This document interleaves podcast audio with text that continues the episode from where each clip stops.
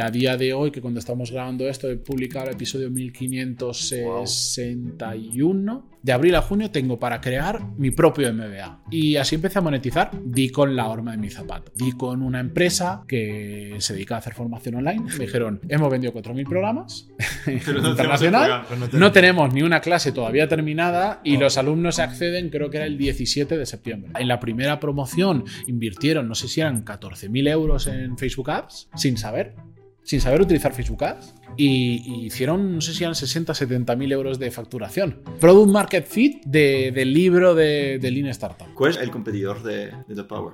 Para mí era el entretenimiento en YouTube. Bienvenidos una semana más al podcast de entrevista a Product Leaders. Esta semana tenemos un episodio un poquito diferente de los anteriores, ya que nos vamos a centrar en la creación de contenido. Vamos a hablar con Matías Pantaloni, actual Head of Product de The Power. Vamos a empezar hablando de su background como un arquitecto que empieza trabajando en una cadena de restauración y después creando su propio podcast, donde actualmente ya lleva más de 1500. Y por último, siendo el Head of Product de The Power. Vamos a ver las diferentes verticales de negocio que tiene The Power, tanto la parte del MBA que todos conocemos, como la parte de pharma, la parte tecnológica, etcétera, etcétera, etcétera. También vamos a ver cómo The Power actualmente crece su comunidad a partir de eventos y eventos presenciales donde la gente se puede conocer y tocarse en persona.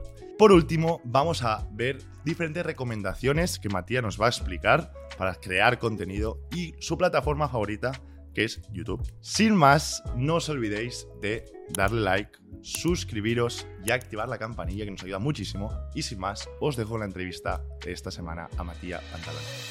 ¿Qué, tal, Matías? Gracias por tenerme aquí. Muy bien, muy bien. La verdad es que la charla previa ya ha sido muy buena.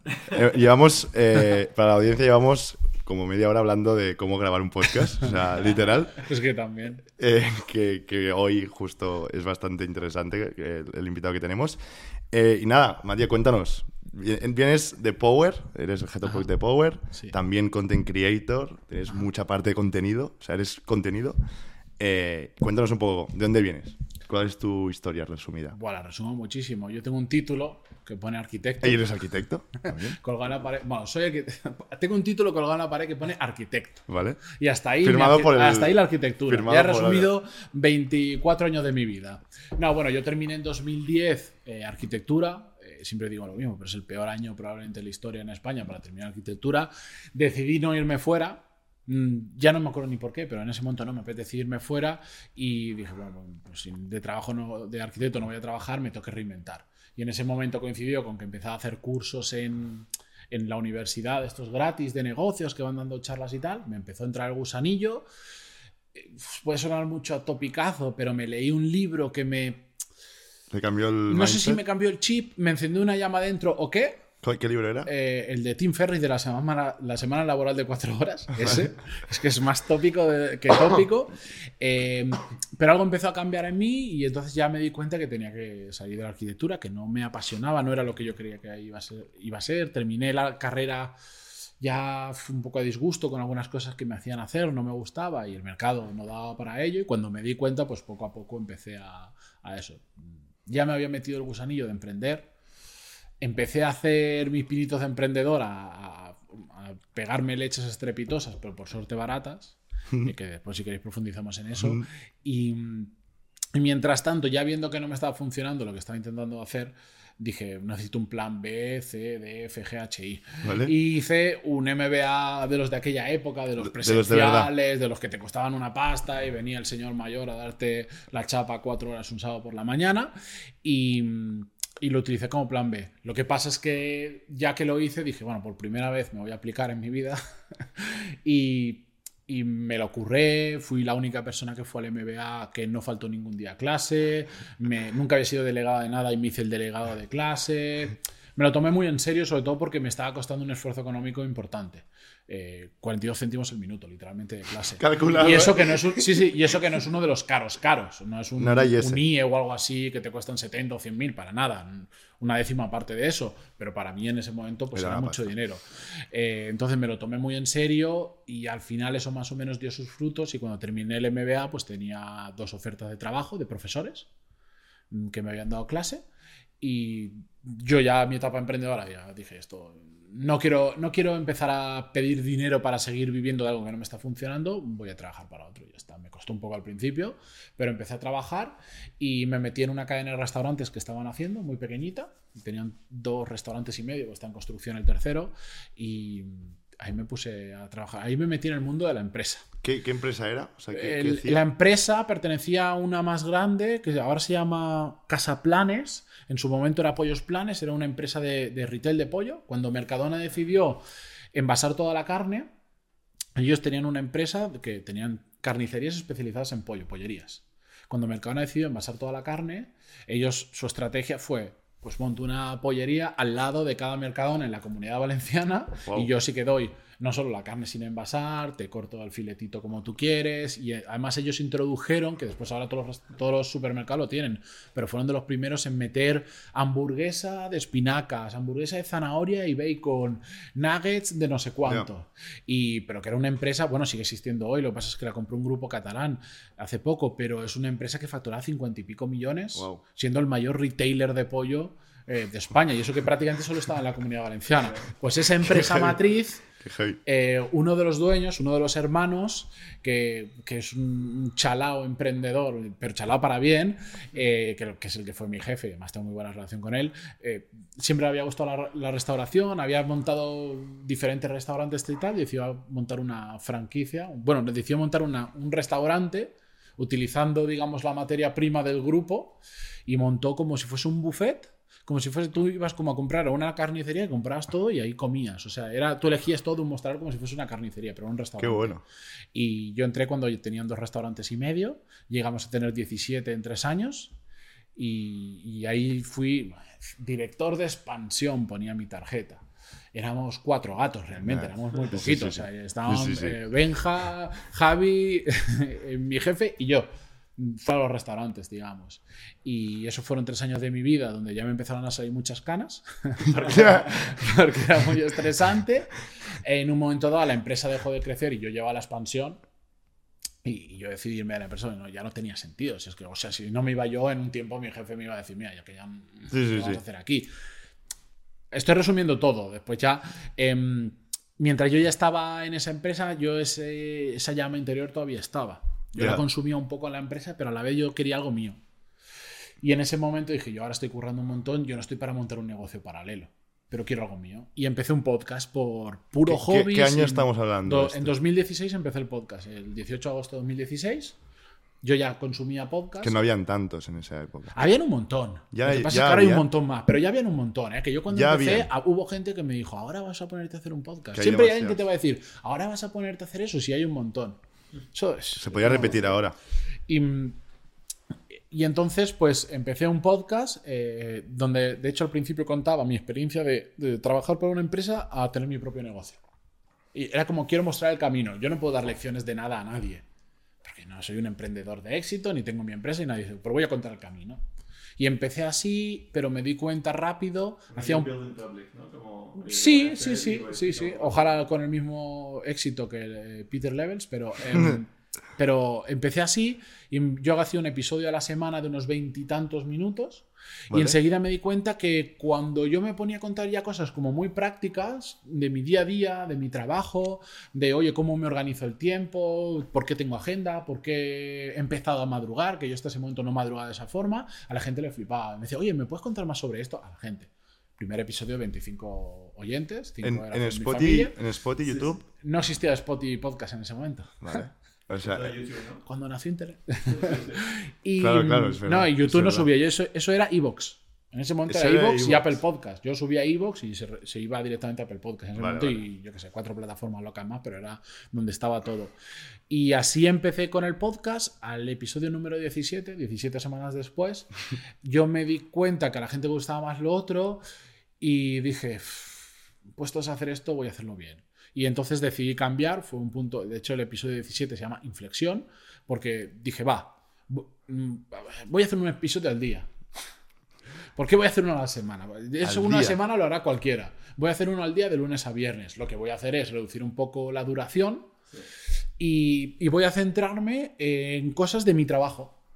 Ya, ya montaré algo, ya no sé, pero voy a centrar más en cosas, oye, pues eso mismo, ¿por qué madrugo? Eh, ¿Por qué no uso Notion? Por decirlo de alguna forma, o porque sí, ¿por qué, uso, por qué no uso listas de tareas? Eh, ¿cómo, hago para, cómo, cómo hago para sobrellevar el, el, que me quiero ir de mi trabajo? ¿no? Este tipo de cosas. Y de hecho, ese mismo podcast eh, lo mantuve tal cual y lo que hice cambiar el nombre. Sí. Al, al principio se llamaba Hablemos de negocios.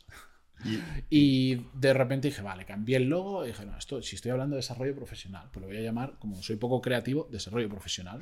Digo, muy indicativo, muy claro, no había nadie posicionado con eso y lo cambié. Y a día de hoy, que cuando estamos grabando esto, he, he publicado el episodio 1561 wow. hoy, wow. o 60, ya no lo recuerdo, pues lo grabé la semana pasada. Wow. Eh, y ese podcast, cuando dejé mi trabajo, dejé la cadena de restaurantes, dije esto hay que monetizarlo. de alguna manera tenía audiencia, en ese momento poca, de hecho ni sabía cuánta porque las estadísticas eran fatales, ahora están un poco mejor. Y digo, pues, lo típico de mucha gente que yo seguía que tenía podcast era lanzar cursos. Yo no he hecho un curso en mi vida, pero había sido alumno de un MBA y yo soy un alumno muy crítico del MBA que hice. Y dije, voy a lanzar, esto, esto era abril de 2017 cuando dejé el trabajo. Dije, en junio, de abril a junio, tengo para crear mi propio MBA. Flipado en mi casa.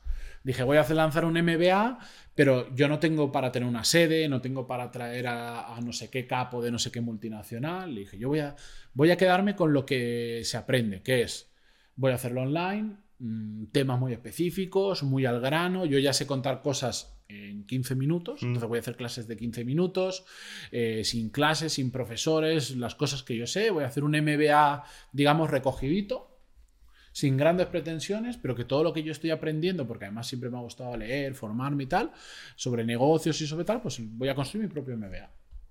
Y así empecé a monetizar. Al principio hice una suscripción de 15 euros, porque lo típico en esa época era hacer una suscripción de 10, y yo en un alarde de creatividad dije, pues lo mío 15. Después me Después decidí subirlo a 25 euros. Porque sí. Porque ¿Por dije, prefiero que... clientes de 25 que de 15. Mira, eso es el no, no, había más razonable. Claro, pero es, si es sí, que sí, sigue siendo. Es, es ridículo. Otra cosa es que dijera, de 10 euros lo voy a pasar a 540 al mes. Es otra movida. Pero digo, de 15 a 25, tanta sensibilidad de precio habrá en esto, que es que yo estaba constantemente subiendo clases una y otra vez, y así lo cambié. Después esa formación la fui mutando a desarrollo profesional, no a un MBA, pero sobre todo porque por el camino por el camino, eh, yo ya me dedicaba a eso, eh, ya igualé mi sueldo anterior vendiendo esos cursos, pero no era feliz. No era feliz porque estaba todo el día solo en casa, nos mudamos, hasta entonces habíamos estado viviendo en Valencia, que es donde yo estudié y tal, conocí a la que después fue mi mujer ahí, ta, ta, ta. Yo no era feliz me, nos mudamos a Barcelona porque ella tenía trabajo allí, yo trabajaba desde una casa al lado de la playa, a un minuto de la playa, pero solo, todo el día solo. Me iba a Mercadona, me iba a Mercadona para tener contacto con alguien porque durante el día no había nadie en mi casa, mi mujer estaba en la oficina y yo no, estaba no era feliz. Había conseguido vivir de lo que yo hacía y no era feliz. Entonces decidí sin prisa y sin pausa buscar un sitio donde pudiera socializar, tener compañeros, aprender y sobre todo aprender. Estaba muy solo y me di cuenta que no estaba aprendiendo mucho por estar tan solo. Claro. Mm, y dije, pero tengo que buscar un curro que sea compatible con lo que yo hago, porque ya era una fuente de ingresos que no me gustaría perder, honestamente, eh, y que me permita, pues eso, gente buena, pum, pum, pum. Estuve ahí bicheando durante un año y pico, sin prisa pero sin pausa, viendo muy bien en qué proyecto me quería meter. Estuve hablando con Nacho González Barros eh, cuando estaba montando Hireflix. Estuve, eh, estuve, os lo contaba antes, estuve a punto de entrar en Factorial cuando ni siquiera todavía tenía el modelo de negocio claro. Mira, ahora, ahora todo lo pasado y joder, no sé cuánto, pero no me arrepiento, me fastidia porque además eh, Jordi y Bernat me parecen personas a las que me gustaría estar al lado porque creo que se puede aprender muchísimo y que empujan mucho, eh, pero di con la horma de mi zapato.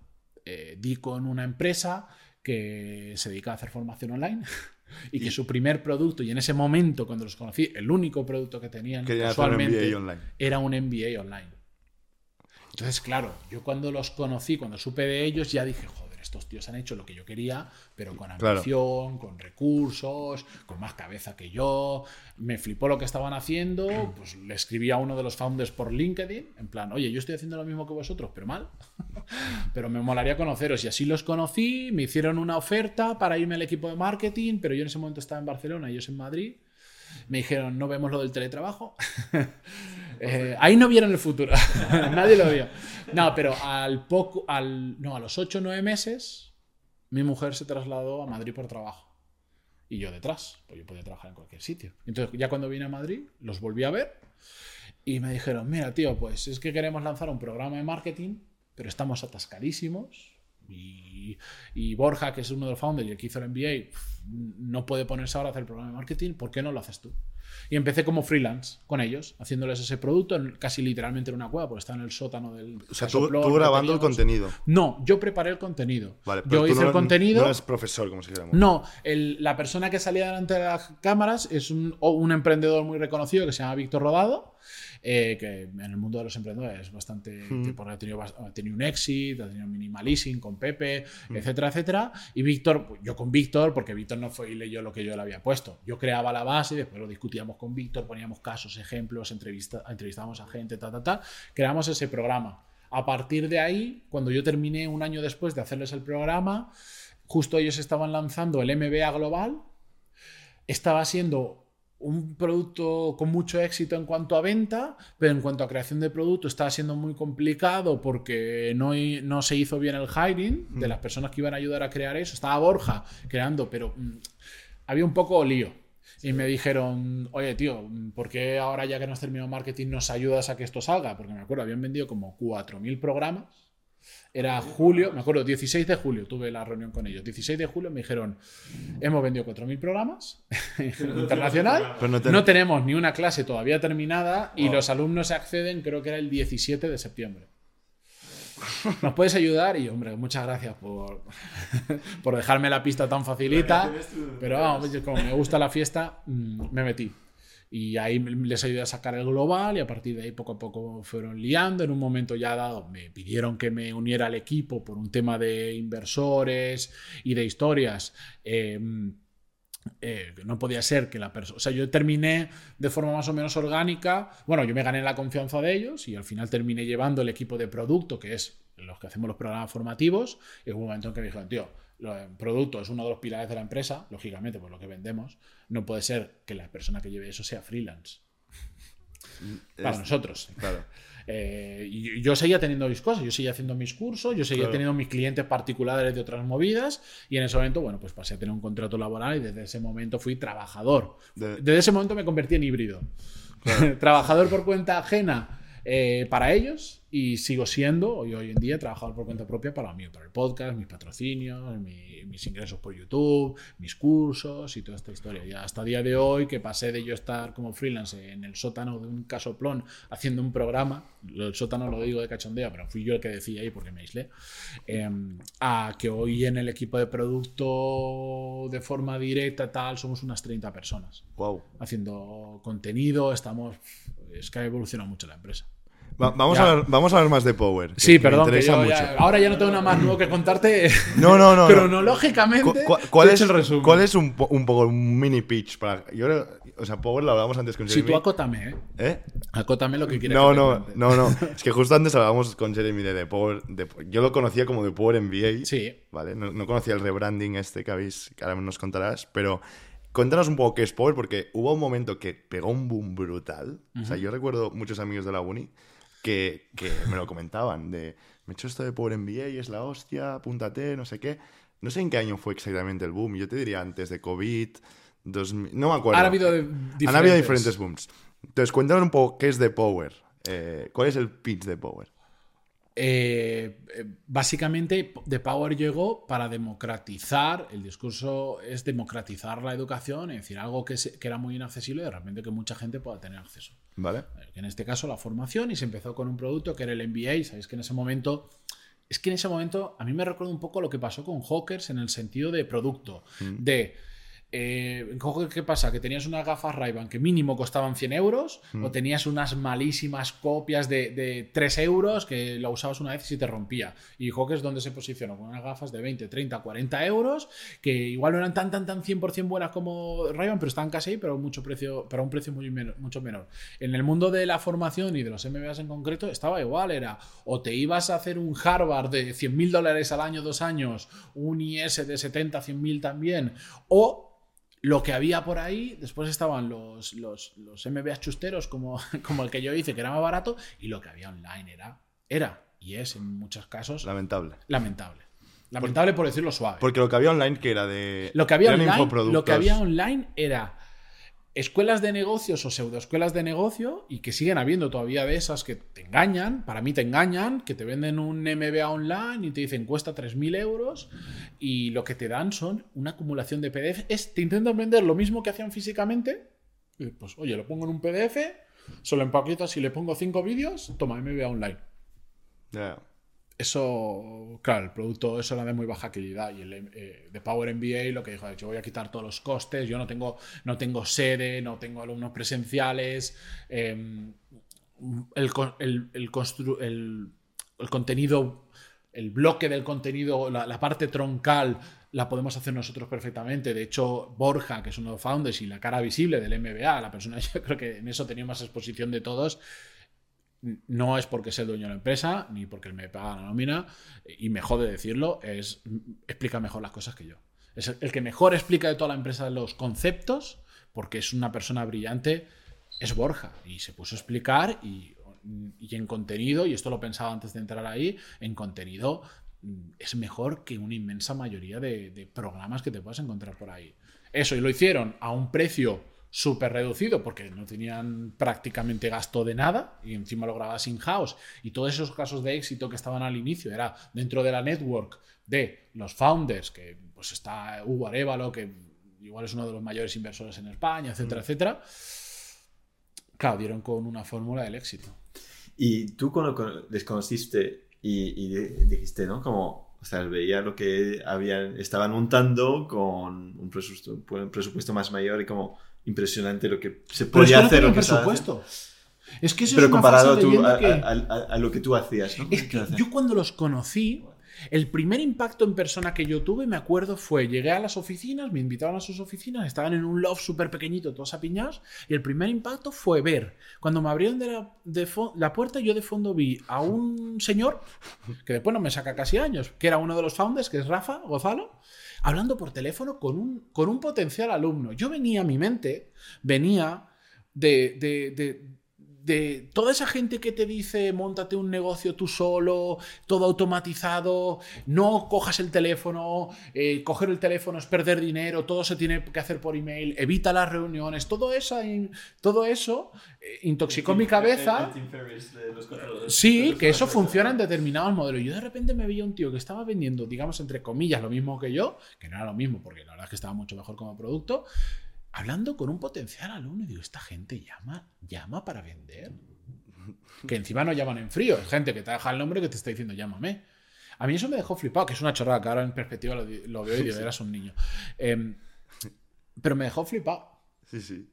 Invirtiendo salvajadas en anuncios y con mucha rentabilidad. De hecho, ellos lo cuentan públicamente, pero no decir nada que no sé, que no sé contar, pero ellos levantaron una primera ronda de inversión para empezar el proyecto y nunca han utilizado ese dinero, porque, porque en, la primera, en la primera promoción invirtieron, no sé si eran 14.000 euros en Facebook Ads, sin saber, sin saber utilizar Facebook y, y hicieron, no sé si eran 60, 70.000 euros de facturación. En esa primera edición, la primera vez que lanzas un producto que no lo tenían terminado. No tenían prácticamente. Habían empezado, pero estaba lejos de. Muy lejos de estar terminado. Ya es. Sí, sí. Fue Product Market Fit de- del libro de, de Lean Startup. Y, y en el contenido que, que veías, ¿qué Hmm. te impresionó comparado a, a lo que Como, tú habías explica- montado? como- era como en 15 minutos de vídeo.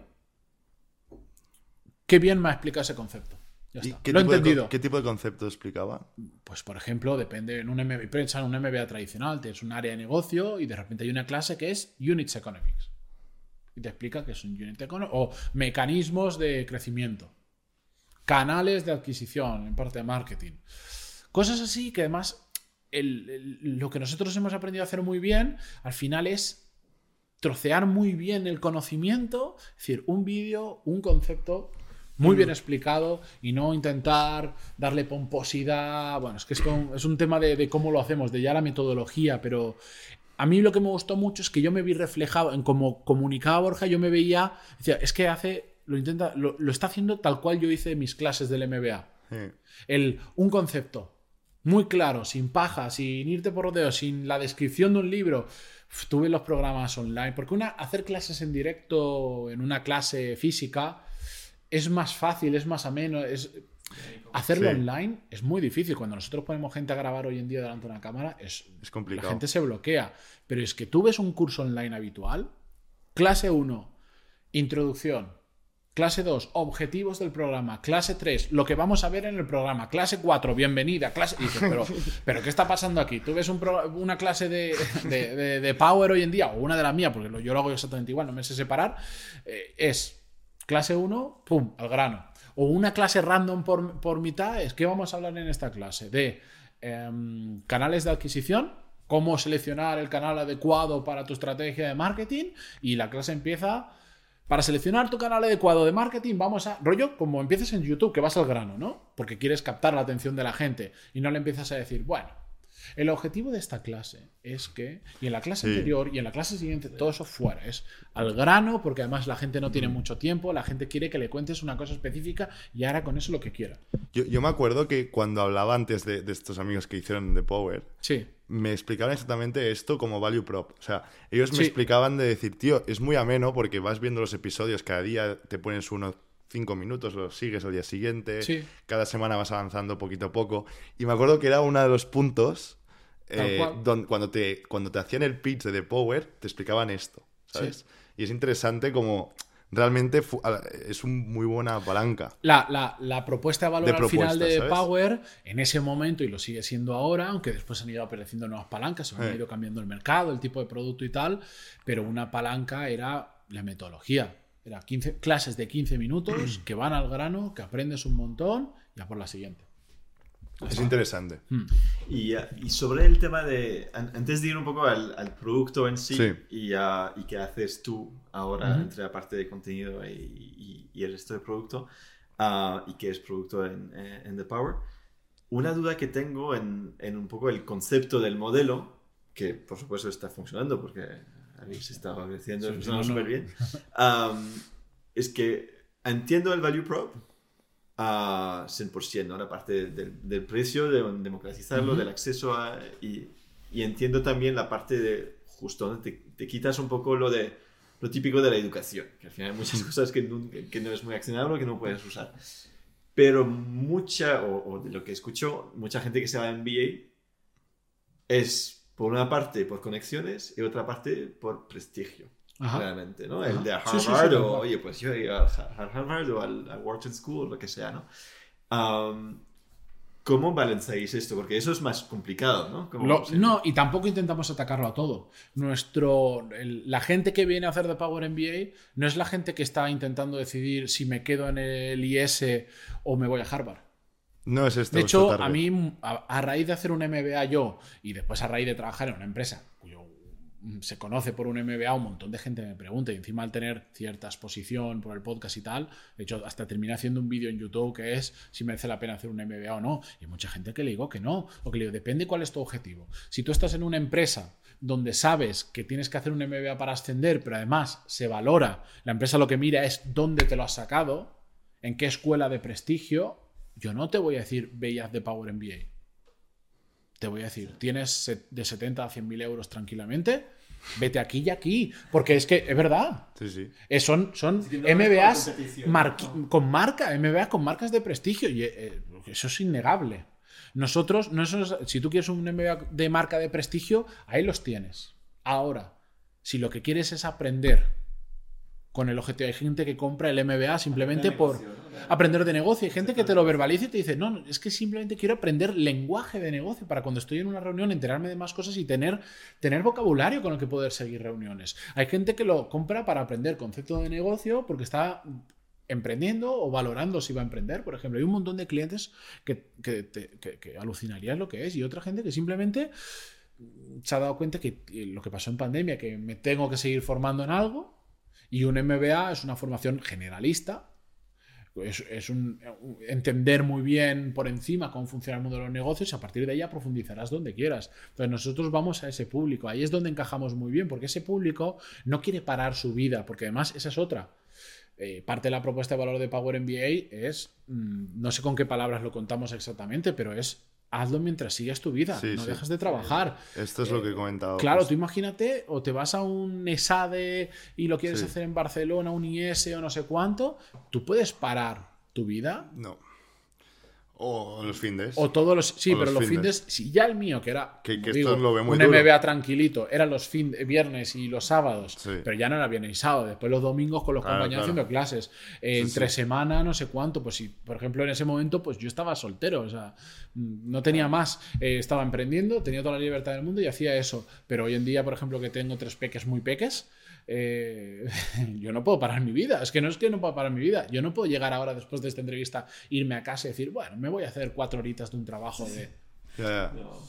Y bueno, una, aquí voy a ser bastante, bastante, yo a lo mejor polémico, ¿eh? Vale. Pero, tío, yo para mí, y no conozco de MBAs porque no he hecho ninguno y, y demás, ¿eh? Pero la parte de aprender negocio, Ajá.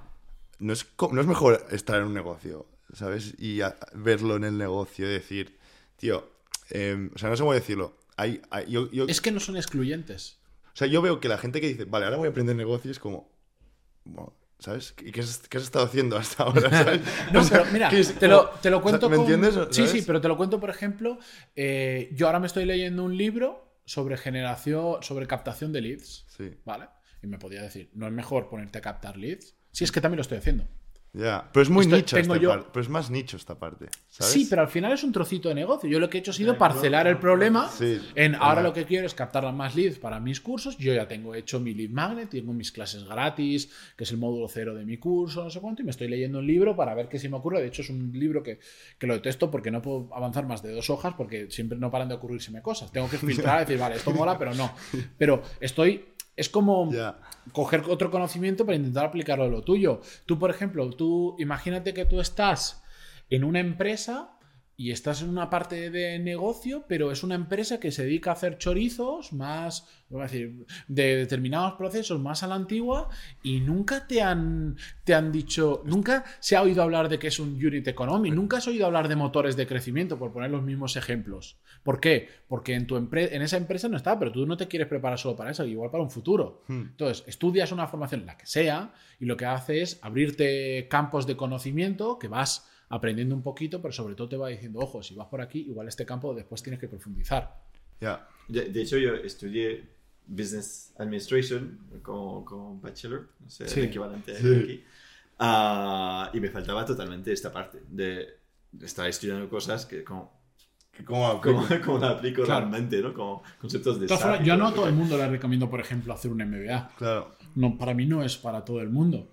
Es cierto que hay un momento en el que es tan accesible económicamente que la prueba Ya, ya, ya, está claro. no dejas que- tu vida, no te gastas una pasta, pero, pero no es para todo el mundo, claro que no. Es que- Y Sí, perdona, perdona. si, si, eh, si el competidor no es el MBA tradicional realmente, porque al final es una liga un poco diferente, Ajá. quizás tipo de gente diferente que lo hacen por razones diferentes, ¿cuál es el competidor de, de The Power? ¿Con- Ah. ¿Dónde está la competición? Para mí, el competidor. Ahora es más difícil responder a eso, pero por ahí va. Porque tenemos muchas líneas ahora verticales, claro. facultades, Claro. pero el- vamos a poner el MBA y tal. Para mí era el entretenimiento en YouTube. Es que, Sí. de hecho, iba a hacer... iba- Porque al final, Claro. Tú. Hay, hay gente que sí, pero al final lo que haces es sustituir este vídeo antes de irme a dormir que me estaba viendo, Totalmente. me pongo un vídeo de Power, o antes iba en el autobús y Total. me ponía música y miraba hacia adelante, ahora me, me pongo un vídeo en, en la app y, y estoy y en lugar de estar, estoy aprendiendo. Pero es verdad que eso que dices, ¿no? Entre las Ray-Bans y, y- y las Claro. gafas baratas, al final, si puedes tener una certificación, al final sí que te ayuda un poquito. Sabes que, oye, has aprendido algo en una estructura Sí. como específica que... Sí. Porque yo aprendí un montón de cosas en YouTube y es que Claro. es Claro, una sí, herramienta sí. increíble. ¿no? Sí, Para- yo también, y yo utilizo YouTube para aprender un montón de cosas. El- el- pero para mí la formación en YouTube no es la competencia, es el entretenimiento. ¿Sabes por qué no es la formación en YouTube la competencia? Eh, no existiría formación técnica, por ejemplo, de ningún tipo de pago si fuese así. Eh, porque en YouTube hay un montón de... Tú puedes aprender a programar en Python con YouTube y sin Perfectamente, YouTube, en páginas que no hay ni vídeos. Perfectamente. Perfectamente, sin ningún tipo de problema. ¿Por qué compramos una formación para aprender a programar en Python? Por acelerar el proceso. Hmm. Y porque cuando tú compras y eh, tú en el proceso de compra ves este, este, este, este y decides por uno, vali- estás intentando validar que este me gusta como lo explica, que lo que vas a sacar en retorno es bueno. Entonces, es, me meto aquí y tú ya te garantizas que todas las clases, entre comillas, te garantizas, van a estar bien, vas al grano, no tienes que estar buscando este vídeo en YouTube que está desactualizado, que ahora eh, el youtuber de turno no lo, no lo, no lo continuó. Y se ha quedado tirado, ahora voy a otro, pero este otro ya no lo explica de la misma forma. Por eso compramos formación. Para mí la formación es o acceder a información que no es tan fácilmente accesible o un acelerador. Yo, por ejemplo, eh, que también tengo un canal de YouTube, pero pequeñito, eh, yo me compro un, curso de cómo, de, cómo su, de cómo posicionarte en YouTube y todo eso. Y me puede decir, pues ¿será que no hay vídeos en YouTube sobre cómo hacer eso? Ya, pero es que yo lo compré a una persona que yo considero de referencia en esto, que tiene un curso y que a mí me garantiza que, que el retorno que voy a tener de eso es mucho mayor de los, no sé, 600, 700 euros que me costó el curso. Prefiero gastarme 600, 700 euros, tenerlo ahí encapsulado, listo, la secuencia y un tío que se lo ha currado porque quiere vender y no sé cuánto, que ponerme a ver vídeos random en YouTube de gente que no sé si realmente le ha funcionado o no, etcétera, etcétera. Es que yo justo iba a decir lo mismo de... de- o sea, yo, por ejemplo, ¿no? Me, me- me imagino como si fuera cliente de Power. Sí. ¿vale? ¿Cuándo lo usaría? Y yo lo usaría antes de irme a dormir, literalmente. Claro. Que es en el momento donde yo escucho podcast eh, y es en el momento donde yo me estoy eh, inspirando, formando, aprendiendo de alguien o... o Yo, por ejemplo, lo hago ¿Sabes? en el coche. O- no lo veo, o en un pero viaje, lo escucho. cada uno tiene su punto, ¿no? Y ahora tenemos un montón de programas que evidentemente no los creo yo. Porque yo tengo un límite de conocimiento y de tiempo. Y yo ahora, por ejemplo, hay programas que genuinamente me interesan, ya no porque los quiera ver para revisar una clase y tal, sino porque genuinamente me interesa y lo hago en el coche. Me lo pongo en el coche co- y lo voy escuchando, no lo veo. Y si después hay algo que después quiero ver, en casa miro a ver cómo era la gráfica o el material descargable o lo que sea, pero lo voy haciendo mientras voy en casa. Los, no tengo ni 10 minutos a casa en coche, si hay tráfico sí, me veo una clase entera en cada uno de esos. Mola. Dale, dale, perdona. Y um, entonces, jefe de producto en, uh, en The Power. Hmm. Hay una parte de contenido que has explicado que, de, de hecho es interesante porque has, has explicado que al principio era mucho de creación de contenido. uh, con el primer curso, estar como muy, muy metido ahí. Mi rol, dices. Sí, sí, sí. sí, ¿no? sí. Y, ah, y que luego ahora ha evolucionado porque no puedes estar en tantos porque hay mucho más cursos ahora. Pero también hay la parte un poco tecnológica, ¿no? Como la plataforma que, que deja que eso pueda pasar. Sí. Y imagino que la gente se va y se loguea y, ve- y Sí. pueden verla y pueden recuperar su curso, etcétera, etcétera.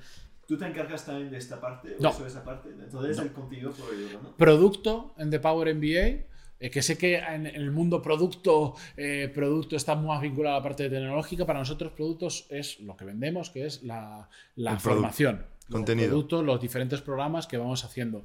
La parte donde se sirve ese producto, el delivery, la plataforma, eso está dentro del equipo de IT. Yo ahí puedo dar mi feedback, hemos hablado un montón de veces, había épocas, depende quién sea el CTO, pues y la conexión que tengas con el CTO, pues estás más metido menos y el rollo, y ahora es que no me da ni la vida para pensar en cómo se podría mejorar y, no, y tampoco es mi, mi área de especialidad, entonces eso está en la parte de IT y de hecho eso en The Power era un, algo que se montó no code interno cuando no existía el concepto no code más o menos, que nos decían, ¿qué estáis haciendo? Que utilizáis Typeform para poner las clases y cosas así. Eh, después nos han copiado unos cuantos y hoy en día esa plataforma que hay detrás, de hecho es un, es un side project de The Power, es un SaaS que se vende a empresas que quieren hacer formación interna y nos compran el software. Que, de hecho, tuvimos en el podcast a, a, a Miquel de Ucademy Ajá, ¿Qué son alumnos Que- de. Power. Claro. Y, y me acuerdo que nos explicaba que empezaron Ucademy con un WordPress. O sea, que no había ni y The Power también. Bueno, The Power sigue habiendo un WordPress detrás. Sí, sí, no, no. que- que- No sé hasta es dónde que no llega. es necesario tampoco mucho más. No. Yo te quería preguntar, más en la parte de contenido, ¿utilizáis algún framework, algo para llevar el contenido como una- un proceso de fabricación? Como si fuera una fábrica. De un paso uno vamos a hacer una No. ideación, Mira, vamos esto es un debate que hemos tenido. Bueno, ¿O es necesario, lo ves, hacerlo No. así? pero es un debate que hemos tenido un huevo de veces porque cada vez que entraban determinadas como piezas nuevas e importantes dentro de la empresa, todo el mundo ha intentado eh, convertirlo esto en una fábrica, ha intentado modelizar la creación de productos formativos y siempre ha sido un estrepitoso fracaso. Ya a partir de cierto momento dijimos, basta, ¿Ah, sí? que nadie nos hable de modelización. No, pues porque al final, cuando tú quieres hacer un producto de este tipo con cariño, pues no es lo mismo hacer un MBA que hacer, por ejemplo, un programa de desarrollador full stack. La metodología, aunque hayan bases similares de formación al grano, 15 minutos y tal, es muy diferente. La forma de crear el producto es muy diferente. La gente que crea el producto es muy diferente. Entonces no se puede modelizar. No es lo mismo cuando yo tengo capacidad de hacer un producto in-house, con toda gente de dentro, porque yo hago las clases y tal, otra persona las graba, no sé cuánto, que cuando, por ejemplo, ahora yo estoy buscando director académico, es decir, una persona de afuera, para hacer un programa de, de supply chain y logística. Claro. Pues se construye de una forma completamente diferente. Claro. Eh, el año pasado lanzamos un programa de, de herramientas de productividad con inteligencia artificial, como nos- cualquiera de nosotros puede ser más productivo utilizando principalmente ChatGPT, eh, y lo hicimos in-house. Y lo hicimos a la velocidad del rayo, por el conocimiento que había en casa, ta, ta, ta. Pero si yo eso lo quiero externalizar, no lo puedo construir de la misma manera. Claro. Ahora estoy construyendo, o sea, programas en, de farma, estamos construyendo pro- muchos programas tech, de ciberseguridad, de data, ta, ta, ta. No tiene nada que ver. Y, y justo, justo lo, lo- lo he visto en The Power Pharma Sí, y me, me sorprendió. sí. ¿Y ah, tú cómo atacas este, este- un proyecto así? ¿Sabes? Como con contenido que asumo que no sabes mucho de farma. No, pero lo que hacemos es buscar gente que sí. Sí, vale. Entonces, principalmente buscamos gente que ya haya montado algo similar en otro sitio y lo traemos. Contratamos talento, lo que en cualquier industria tú de repente quieres hacer, no tienes la- app en Android y la quieres hacer en iOS y no tienes capacidad interna para hacerlo, que buscas a alguien que ya haya montado una app en iOS y mira todo y lo traes pues igual. Pero, ¿y tú cómo trabajas con esta persona? Entonces, porque es una persona que tiene conocimiento, pero que tiene claro cómo quiere montar este curso.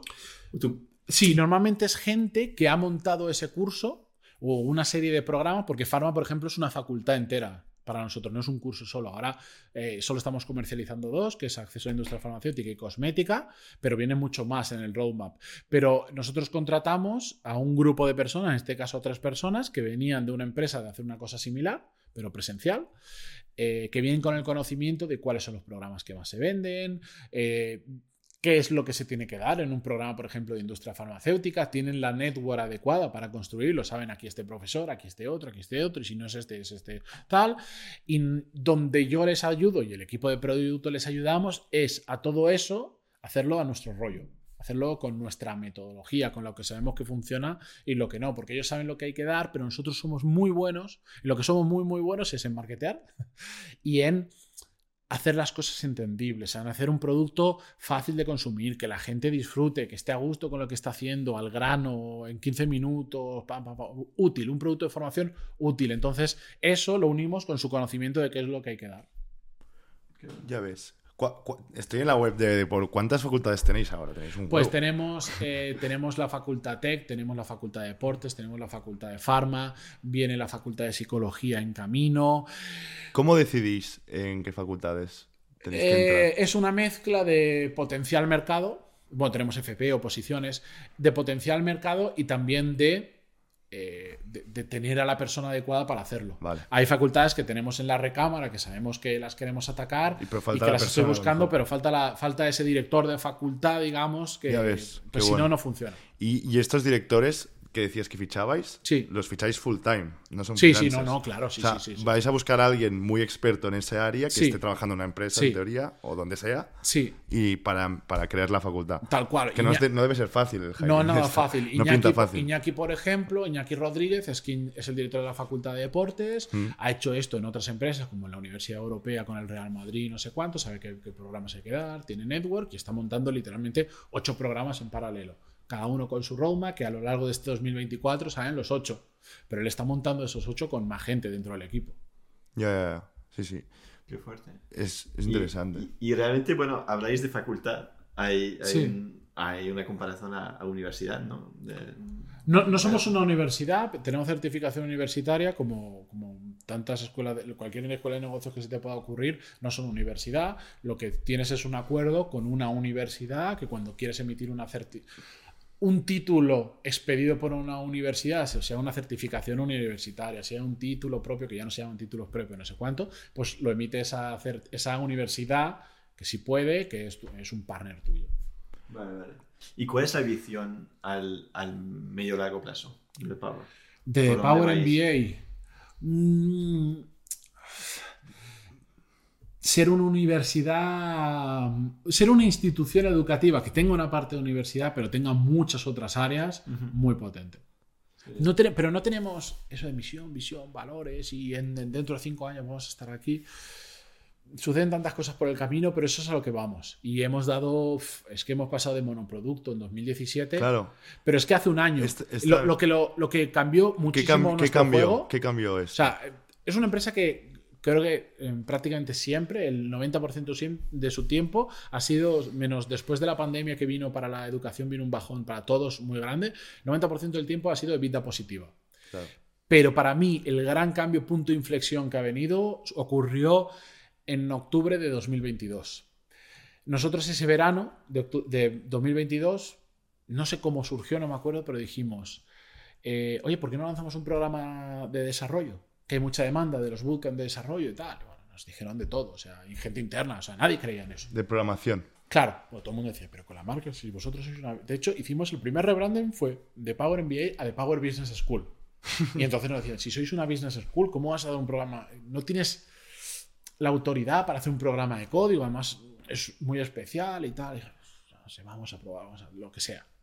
Pero una cosa que hacemos bien, como decía, es marketear. Y le supimos, supimos crear una, una propuesta de valor muy potente para un programa de código y conseguimos hacer que no, ni siquiera intentar competir con Bootcamp, porque no hemos hecho un Bootcamp de código, es un programa con nuestra metodología, pero de código. Y hemos conseguido que mucha gente que no puede parar su vida para hacer un Bootcamp, que no quiere pagar 7.000 euros para hacer un Bootcamp, pueda aprender de código y se pueda dedicar a ello. Además, con nuestro rollo, nosotros... em, y empezamos haciéndolo con dos personas que eran externos, que habían montado bootcamp, pues en Ironhack, en Neolan, no sé cuánto, en otros sitios.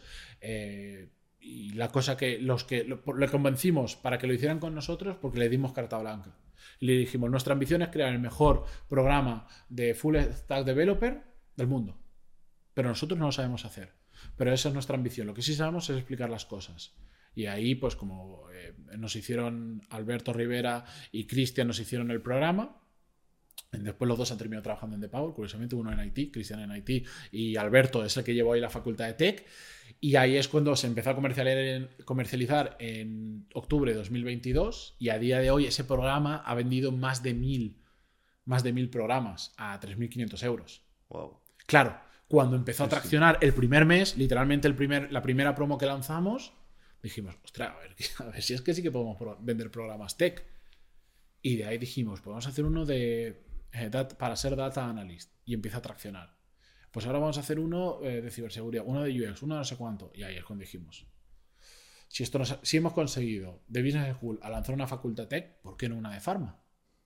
Que una de Pharma tiene muchísima empleabilidad y es una palanca muy gorda. La empleabilidad es una palanca muy Pero gorda, de una, verdad. de una cosas. pregunta, perdona por interrumpirte. sí. ¿No es mejor saber hacer una cosa muy, muy bien, ¿sabes? Que no ir a muchas. Está claro que, que- Hay, que mil no, forma- ¿eh? hay mil formas de que De te vaya bien y también de que te vaya mal. Ya. Nosotros dijimos, ostras, ¿por qué no? Pero por cuando puedes hacer dos O sea, os también entiendo que. o. 14, si puedes. universidades, la mayoría funciona igual. Ya, ya. Es un Sí, sí. que- Claro, Sí, sí, piensa- está- claro sí, es que está- además está lo que, hemos claro. comprobado con el tiempo, y eso que todavía no ha pasado suficiente tiempo, pero es que ya lo vemos, de repente, y justo con- en todo ese momento cuando llegó el rebranding de The Power, Claro. de repente nos hemos convertido en una institución educativa. Y ya no se nos ve como el The Power, de tenían un MBA, de repente la gente nos empieza a ver como una institución educativa, que es que realmente es lo que somos. Y. Estamos vendiendo FP. Muy bien, estamos entrando ahora en tema de oposiciones que está traccionando muy bien y eh, ¿por qué? ¿Por qué mejor centrarte en uno? No. No, sé, de- la verdad es que ya, lo- ya- es que ya nos centramos en uno mucho tiempo. Claro, y no, nos no, fue muy yo- bien. yo Ahora hemos o sea, decidido hacer ¡fum! Claro, y ya me imagino con The Power MBA, que sé que vas de puta madre, digo, double down aquí, ir a la TAM, eh, vender, la, vender este... No. Hay un, tienes un TAM espectacularmente grande. Sí, pero hasta un ahora. La realidad es que hasta ahora no hemos, hemos vendido un montón fuera, pero toda, incluso empe- cuando empe- sacamos el global empezamos vendiendo un montón, pero después nunca hemos sabido darle continuación a esa atracción. ¿No? No, no ¿Y hemos por qué? sabido. Pues ahora estamos aprendiendo el porqué. Y- Ahora, igual nunca habíamos mirado demasiado, yo creo, yo no estoy en esa parte Claro, del claro. go to market, yo no Es estoy. go-to-market. Eso me faltaba, eh, ya para que no tenga pelo. Eh, estamos aprendiendo, estamos viendo cómo lo han hecho otros. ¿Qué han LATAM, hecho? LATAM, por ejemplo, uno, agregar, agrupar LATAM como una única región que funciona muy- igual es el primer error. Sí, sí. es el primer No, error. es- es muy Eh, jodido. Argentina, yo, mi familia es argentina, no tiene nada que ver con, Sí, con- un jodido. México, con un Chile, con un Ecuador o con lo que sea. Eso para empezar. Y para, es que no estábamos atacando a las palancas. Sí, sí. Hay Pero- gente que vende en lata más que nosotros en todo lo que hacemos. pero en España sí que las tocasteis, porque... el- Sí. Porque, joder. Pero es que no son las mismas palancas. Ya, ya. Por ejemplo, en LATAM todo se financia. Todos los programas se financian. Todos. Y lo que en, en LATAM el título tiene mucho más peso que aquí. Aquí el título, ya lo hemos demostrado, eh, eh, tenemos más de 130.000 alumnos desde que empezamos. y no tenemos, no, es una- no somos una universidad de prestigio. Eh, ni no somos una universidad y no tenemos un cuño de un prestigio rollo Sí, un sí. IES, un Harvard o el que fuera de turno. Claro. Eh, y hemos vendido 130.000 alumnos. Sí, sí. Seguramente Pero habéis, vendido, habéis más diferente. Que, habéis vendido más que muchas universidades. Es- Probablemente. Otra cosa es que no lo hemos capitalizado también porque no vendemos esos tickets. Pero bueno. Ojalá vendiéramos a 10.000 tique- a 10.000 Sí, euros sí. al año durante 5 años. Sí, sí. Encadenado a que no te puedas ir Sí, durante sí. el grado o lo que sea. Sí, sí, sí, sí.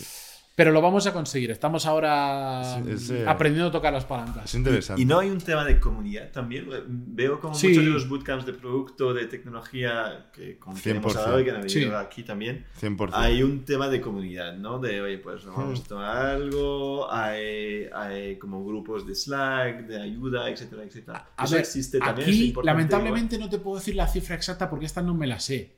Pero es que en The Power MBA, te aseguro que se han hecho. Ha- Hay años que se han hecho más de 300 eventos por todo el mundo. Es una locura. Claro, es que parece que como somos online no existe comunidad. A nosotros, a los que salimos un poco más en los vídeos, nos reconocen por la calle. Tú vas, tú vas a una cena de amigos A Jeremy y lo es bastante habitual encontrarte así. A Jeremy lo conocieron por la calle el otro día. Es bastante habitual.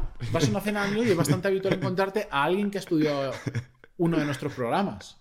Vas a un evento de los nuestros y se lían unas a veces. Después, por ciudad depende. Si hacemos uno en Madrid, imagínate la que se lía.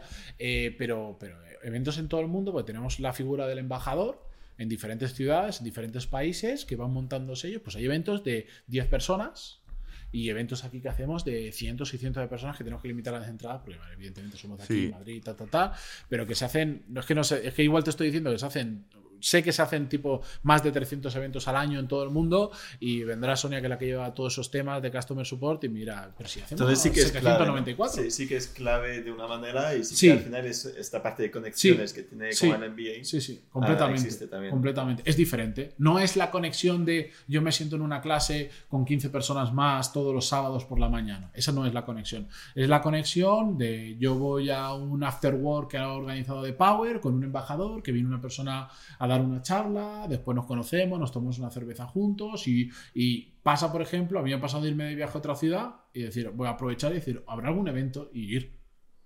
Me Sí, pasó sí. en Argentina. Sí, Fui a la bueno. ciudad de mis padres y, y- y vi que casualmente había un evento y fui al evento. ¿Qué le recomendarías a alguien que quiere empezar con un podcast? O sea, tú llevas desde el 2016 o antes y ahora, tal como estás yendo la evolución del- de la creación de contenido, ¿por dónde crees que van los tiros y cómo le dirías a alguien, dale, empieza aquí? o cómo, ¿Qué cosas le dirías a alguien que empezar? Pues le diría muchas cosas. Pero yo le diría que empezara por YouTube.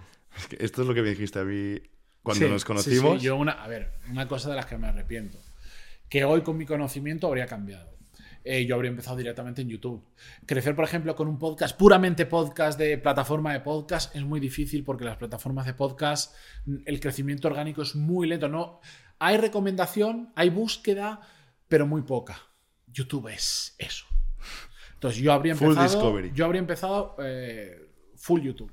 Y después lo habría cortado y me lo habría llevado a hacer podcast. Pero habría empezado full YouTube. Sin, sin ningún lugar a dudas. Es el lugar con, con más exposición. Yo cuando veo gente empezando en Twitch, digo, pero No, es muy ¿qué jodido. haces insensato si Twitch es el extremo? Está. YouTube, que es el full discovery, y. Twitch, que es cero discovery. sí. Y después, un poquito más entre ambos caminos, está las plataformas, las diferentes plataformas de podcast, por no decir Spotify, porque por lo menos mi podcast es prácticamente Spotify, donde se escucha, y Vox lamentablemente pues ha ido decayendo un montón, y Apple Podcast, al menos aquí, hay gente que me dice, todo es Apple Podcast, a mí prácticamente no me escucha nadie en Apple Podcast, no sé por qué. A mí Es tampoco. todo Spotify, todo Spotify. El, el CPO de Spotify o VP de Product es Mm. un tío que ha salido en algún podcast, es un tío que a mí me gusta mucho, creo que alguna vez lo hemos comentado. Y, y en una entrevista escuché de que estaban apostando mucho por el Discovery. O sea, que en el roadmap de producto de Spotify es, quiero que la gente consiga, consigamos, que lo veo muy difícil ¿eh? que llegue a este punto, pero que quiero que el Discovery que hay en YouTube también pase. Yo creo que cada vez va a más, porque el otro día estaba bicheando las, en las estadísticas que son infinitamente peores que las de YouTube. Sí. Pero le están metiendo cositas y, por ejemplo, el episodio más escuchado desde que yo lo traqueo en Spotify, Sí. porque antes yo lo alojaba en mi servidor y no tengo esas estadísticas, desde mm, hace dos, tres veranos que lo tengo en Spotify todo el alojado. ¿eh? En el Anchor. Lo que era antes Anchor, que ahora ya Claro, es Spotify for Podcasters. Sí. El episodio más escuchado, eh, ahora que salen las impresiones y de dónde Sí. vienen, es por búsqueda, por ejemplo. Lo cual me sorprendió. Digo, ¿quién busca cómo hacer una entrevista de trabajo en Spotify? Pues Hay gente. mil, decenas de miles. Sí, sí, sí. O sea, es un episodio que Es solo punto, ¿eh? que tiene más de 30.000 escuchas. Sí, sí. De- visualiza, descargas, reproducciones, como se llame, en, en Spotify y el 85-90% de ellas viene a través de una búsqueda. Es, es- es- es curioso. Eh, y, y después, ¿tú opinas del contenido más generalista, más nicho? ¿Qué tipo de contenido crees que es el que va? Depende, depende del caso, qué es lo que quieres conseguir. Yo, yo estoy en un punto intermedio, ni puedo ser muy generalista ni soy muy de nicho. Estoy en un. Hay ahí a, mitad, lo cual tampoco es muy bueno. Eh, yo, si me dices, si quieres ir a generalista, te diría, si, quieres hacer entretenimiento, porque te mola, porque hay gente que lo quiere hacer por entretenimiento, entretén, sé lo más generalista posible. Y si no, sé ultra mega de nicho y a partir de ahí empiezas a ampliar los círculos de los que vas hablando poco a poco y empiezas a llegar a más gente. Pero es mucho más fácil empezar por nicho, mucho más fácil empezar por nicho. Mucho más fácil hacer eh, entretenimiento, por ejemplo, que de nicho. Pero, o sea, en entretenimiento caen muchas más ¿Cu- cosas. Cuánto- es que yo no me siento cómodo. ¿Vosotros veis entretenimiento? Sí, Yo veo muy poco, tío. sí, yo sí. ¿Qué tipo de entretenimiento veis? Mis Yo con- compis de piso ven muchísimo entretenimiento. ¿eh? Yo veo O sea, no- entretenimiento, yo no, no soy el- veo Mr. Beast, por ejemplo, porque no me mola. Lo veo casi como con- por curiosidad de qué hace este chalao que le va tan bien. Ah, pero sí, sí que veo. Es que hay muchas cosas que veo para aprender que ya lo considero hasta entretenimiento. Porque, por ejemplo, cuando veo la enésima entrevista a Mr. Beast de cómo hace contenido, ya es entretenimiento. Sí. Se lo siento, si es que ya te lo ha dicho. Si las claves Sí. de su, su éxito te las dice en un minuto. Sí, sí. Haz contenido de puta madre. Muy bueno, muy bueno, muy bueno, muy bueno, muy bueno, muy bueno, muy bueno. Y el resto ya vendrá, Ya vendrá. después. Pero primero empieza haciendo contenido muy bueno. Olvídate del, del título, de la Sí, miniatura, de del. CTR, de las estadísticas complejas. Primero, céntrate. Utiliza las estadísticas o las analíticas para hacer un contenido muy bueno. Y a partir de ahí ya empezarás. Ya empezarás. Lo que pasa es que él te dice que se gasta 15.000 euros por miniatura de cada vídeo eh, para no Que sé las va cuánto, y la gente se cree que entonces tiene que hacer algo remotamente similar para que le vaya igual de bien. Ya. Entonces, sí, hay, hay contenido de formación que yo ya lo consumo como puro entretenimiento. ya. Que a mí también me pasa algo así. ¿eh? Bueno, creo que consumo mucho tema, por ejemplo, de Fórmula 1 y de coches, que me gusta mucho. A, a Juan Francisco Calero lo veo mucho, que si en el Cascarón de Nuez, que si en su canal de CarWow, eh, al otro Lord Draw que habla de movida de todo. consume entretenimiento. Es, es muy loco que en cada nicho que te puedas imaginar hay alguien, ¿eh? Sí, O sea, mi, Sí. pa- mi padre está, está yendo, en, yendo en bici ahora, quiere hacer la vuelta al mundo en bici y está siguiendo muchos youtubers de bici. Claro. Y un día me enseñó, que está enganchado a YouTube, por cierto, mi padre, 65 años, enganchado a YouTube diario, ¿eh? es muy Sí, heavy. Y, y me enseñaba, y había una cantidad de, de content creators de bici, con Hombre, una de views ¿cómo no? espectacular. ¿Cómo no? Claro, sí, sí. Entrevistas, podcasts, reviews de bicis, es que... De hecho, yo. Brutal. Una cosa que me da la atención es que cada vez, por ejemplo, los ingresos que yo tengo por, por reproducciones, por visualizaciones en Sí. YouTube, te- viene uno por anuncios y otra línea que es por, por YouTube Premium. De la gente que tiene YouTube Premium, yo lo tengo, por ejemplo, para no ver anuncios y tal, cada vez está creciendo más. Lo cual significa que o han empezado a pagar mejor por eso o cada vez hay más gente con YouTube Premium, lo cual significa Claro, claro. que hay más gente consumiendo más contenido de entretenimiento y con capacidad coercitiva, bla, bla, bla. Sí, sí. No sé, lo de YouTube a ver dónde. Yo a ver dónde acaba. A ver dónde acaba. Qué sé. No sé, pero tiene, tiene buena Ni pinta. idea, a ver si lo surfeamos mientras tanto. Ya, ya para acabar, para acabar un poco, siempre preguntamos cuáles son tus eh, fuentes de inspiración. YouTube. que, sí, claro. Hoy, hoy. ¿En qué? Claro. Es que yo soy un chalao. O sea, yo consumo mucho contenido, que sé que no está bien. No, Pero ¿por yo no? consumo mucho. Yo, por ejemplo, no consumo práctica. O sea, consumo contenido de entretenimiento, pero el 90% de lo que consumo así de podcast, libro, vídeo, eh, yo lo hago para aprender. Vale. ¿Y cuáles, cua- cuáles escuchas de podcast que nos puedes recomendar? Tu top 3. Eh, Elon, que habla sobre Elon, sobre Elon Musk. ¿Vale? Ese, no, no, no hablo de top 3, no sé. Ese, por ejemplo, Te eh, mola. lo escucho mucho. Después de podcast, eh, pues el de Jordi Wild, que es entretenimiento. Por Claro, ejemplo, buen ejemplo de entretenimiento. Lo que pasa es que selecciono. Selecciono este me gusta, este no me. Indie, que estábamos hablando creo que antes de empezar, pues es el, yo creo que sin duda será el podcast que más he escuchado, que ese sí que es. A ver, es aprender, pero tiene un punto de entretenimiento también, porque cuando yo veo el caso de no sé quién que monta no sé cuánto, que no puede estar más alejado de mi vida, Sí, sí, sí, sí. sí. termina siendo entretenimiento. Literal. Pero me flipa. Eh, José Elías, ¿lo conoces? Que por supuesto, que soy un chalado de contenido. o sea, he Estoy dicho. enganchado últimamente. Me Este gusta, pero joder, hay cosas que no me mola que está haciendo. O sea, creo que está a veces me gusta él. ¿Eh?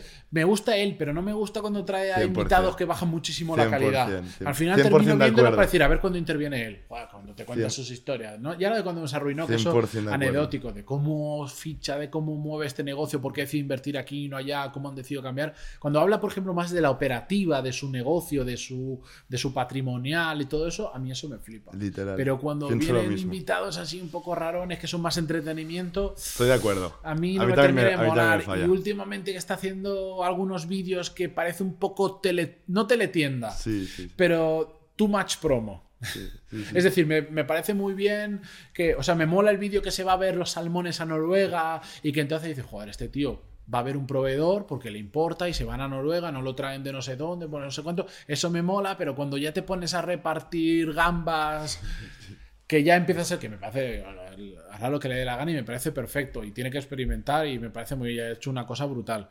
Eh, me, refiero a contenido, lo de anterior, Sí. indiscutible. Eh, pero ya no va conmigo, no me mola más, no tanto ese tipo de contenido, porque yo quiero aprender, no quiero que me entretenga, quiero que me entretenga Jordi White. Claro.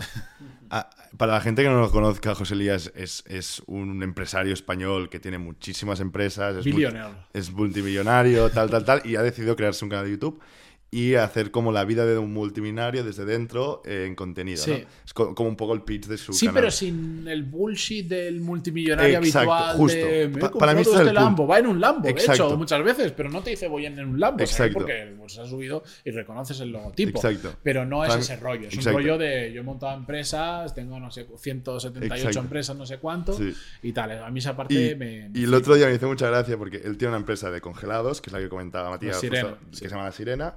Y después también tiene como muchas empresas, ¿vale? Y una de ellas es, de, es médica, ¿vale?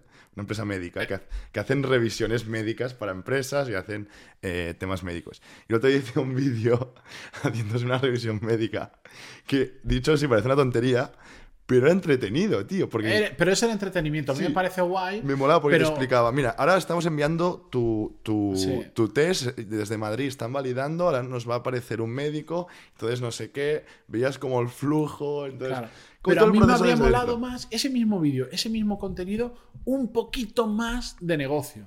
Lo explica al principio, hemos comprado esto, pues yo creo que la salud siempre Mm. Sí. Mm. va a estar ahí, va a ir a más. Está guay, pero molaría que explicara por qué compró esa y no compró Sí. otra, eh, los units economics de, de- de esa empresa, cómo relaciona esa empresa con otras, tal. Y después, si quiere, que, que haga la revisión médica para que la gente vea que guay, la tecnología que hay, los servicios Sí. que hay, todo eso me parece guay. Ese punto de entretenimiento mola, pero cuando todo el vídeo es solo esa parte de entretenimiento, bueno, al final eh, cada uno hace con su canal y con su historia lo que quiere. O sea, yo digo que a mí no Yo me- estoy de acuerdo eh, contigo. Lo que pasa es que también creo que al, si te vas al mass market de YouTube, eh, Eso los, mucho mejor. Los frikis como tú, Jeremy y yo, que solo queremos puto negocio, eh, pues hay menos que gente que quiere. Sí, sí, no, si no pasa nada. Si es que Es un tema de También lo bueno de esto, ¿sabes qué es? Que al final este señor está creando tanto contenido que yo puedo decir, este vídeo sí, este no. Exacto. Y cuando se va a ver el de las joyerías que le hace consultoría, pues ese sí, ese me flipa. Sí, sí, Y el otro que veo que tiene pinta, no he visto, el de que va a repartir gambas, que he visto la miniatura, solo veo la miniatura y digo,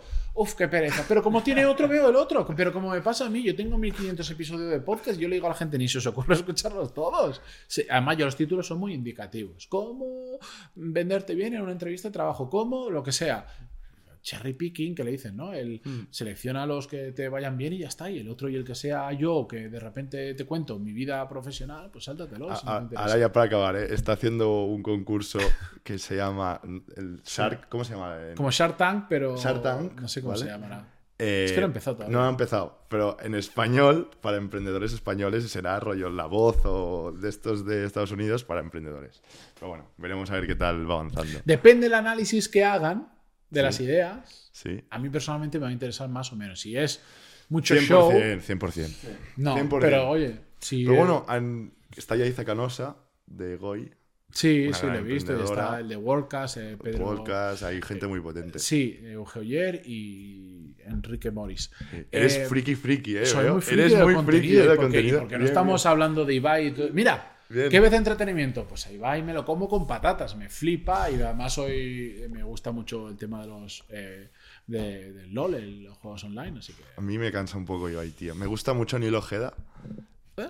que es bueno un- es que de eh, todos- lo veo un tío que trata muy bien a su marca Ajá. y entiende bien cómo se hace contenido. ¿Cómo hemos terminado de pasar Sí. de formación a, a Ibai o es que es que es, es No, no, si a mí me encanta, si a mí me encanta la dualidad de... Pero la realidad, tío. En Es la que es esa nuestra la- realidad. En la gente, la realidad es esta. O sea, eh, yo vivo con dos colegas, cada uno tiene sus nichos, cada uno ve sus contenidos y, a- y lo mismo dirían de los suyos. O sea, y creo que mucha gente está en ese punto. Lógicamente, yo estoy fastidiado porque Y no eh, esta noche no puedo ver ni un partido de Superliga ni un partido de la LED porque no hay. Pues como el que no puede ver eh, esta hoy no hay liga, yo qué sé.